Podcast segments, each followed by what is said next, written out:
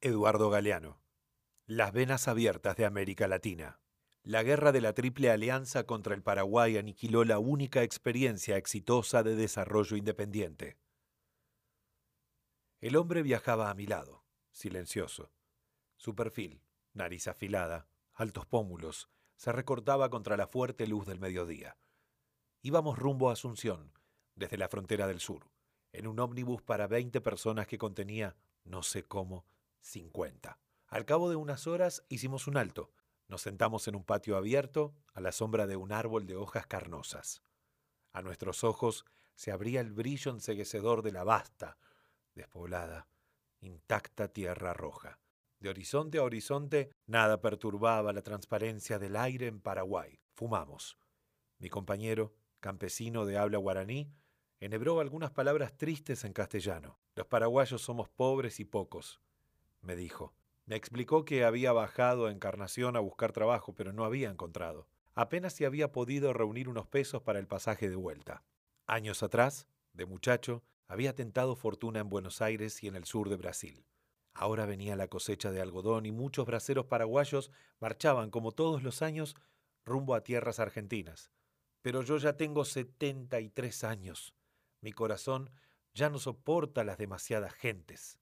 Suman medio millón los paraguayos que han abandonado la patria, definitivamente en los últimos 20 años. La miseria empuja al éxodo a los habitantes del país que era, hasta hace un siglo, el más avanzado de América del Sur. Paraguay tiene ahora una población que apenas duplica a la que por entonces tenía y es, con Bolivia, uno de los dos países sudamericanos más pobres y atrasados. Los paraguayos sufren la herencia de una guerra de exterminio que se incorporó a la historia de América Latina se llamó la Guerra de la Triple Alianza. Brasil, Argentina y Uruguay tuvieron a su cargo el genocidio. No dejaron piedra sobre piedra ni habitantes varones entre los escombros. Aunque Inglaterra no participó directamente en la horrorosa hazaña, fueron sus mercaderes, sus banqueros y sus industriales quienes resultaron beneficiados con el crimen de Paraguay. La invasión fue financiada de principio a fin por el Banco de Londres, la casa Baring Brothers y la banca Rothschild, en empréstitos con intereses leoninos que hipotecaron la suerte de los países vencedores.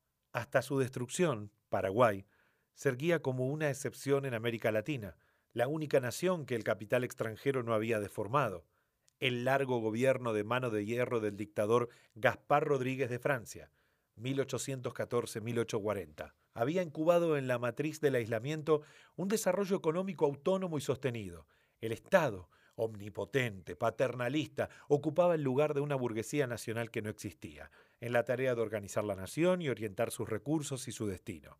Francia se había apoyado en las masas campesinas para aplastar la oligarquía paraguaya y había conquistado la paz interior tendiendo un estricto cordón sanitario frente a los restantes países del antiguo virreinato del Río de la Plata. Las expropiaciones, los destierros, las prisiones, las persecuciones y las multas no habían servido de instrumentos para la consolidación del dominio interno de los terratenientes y los comerciantes, sino que, por el contrario, habían sido utilizadas para su destrucción.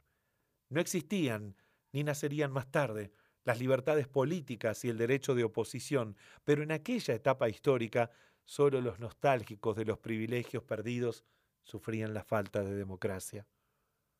No había grandes fortunas privadas cuando Francia murió, y Paraguay era el único país de América Latina que no tenía mendigos, hambrientos ni ladrones. Los viajeros de la época encontraban allí un oasis de tranquilidad en medio de las demás comarcas convulsionadas por las guerras continuas.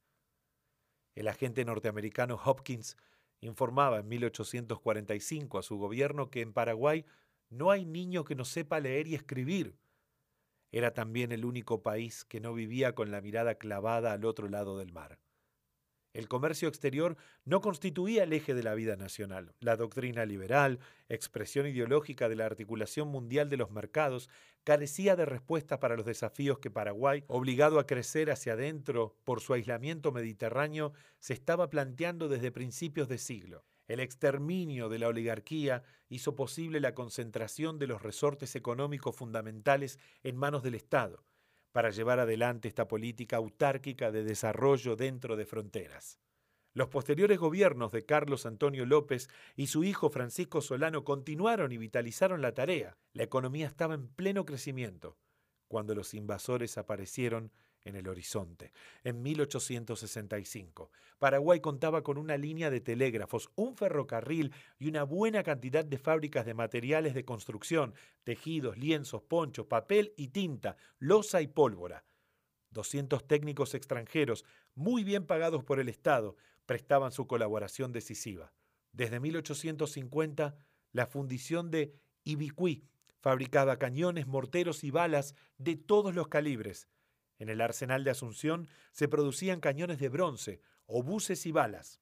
La siderurgia nacional, como todas las demás actividades económicas esenciales, estaba en manos del Estado. El país contaba con una flota mercante nacional y habían sido construidos en el astillero de Asunción varios de los buques que ostentaban el pabellón paraguayo a lo largo del Paraná o a través del Atlántico y el Mediterráneo. El Estado virtualmente monopolizaba el comercio exterior, la hierba y el tabaco, abastecían el consumo del sur del continente. Las maderas valiosas se exportaban a Europa. La balanza comercial arrojaba un fuerte superávit. Paraguay tenía una moneda fuerte y estable y disponía de suficiente riqueza para realizar enormes inversiones públicas sin recurrir al capital extranjero. El país no debía ni un centavo al exterior, pese a lo cual estaba en condiciones de mantener el mejor ejército de América del Sur, contratar técnicos ingleses que se ponían al servicio del país en lugar de poner al país a su servicio, y enviar a Europa unos cuantos jóvenes universitarios paraguayos para perfeccionar sus estudios. El excedente económico generado por la producción agrícola no se derrochaba en el lujo estéril de una oligarquía inexistente, ni iba a parar a los bolsillos de los intermediarios, ni a manos de las brujas de los prestamistas ni al rubro de ganancias que el imperio británico nutría con los servicios de fletes y seguros. La esponja imperialista no absorbía la riqueza que el país producía.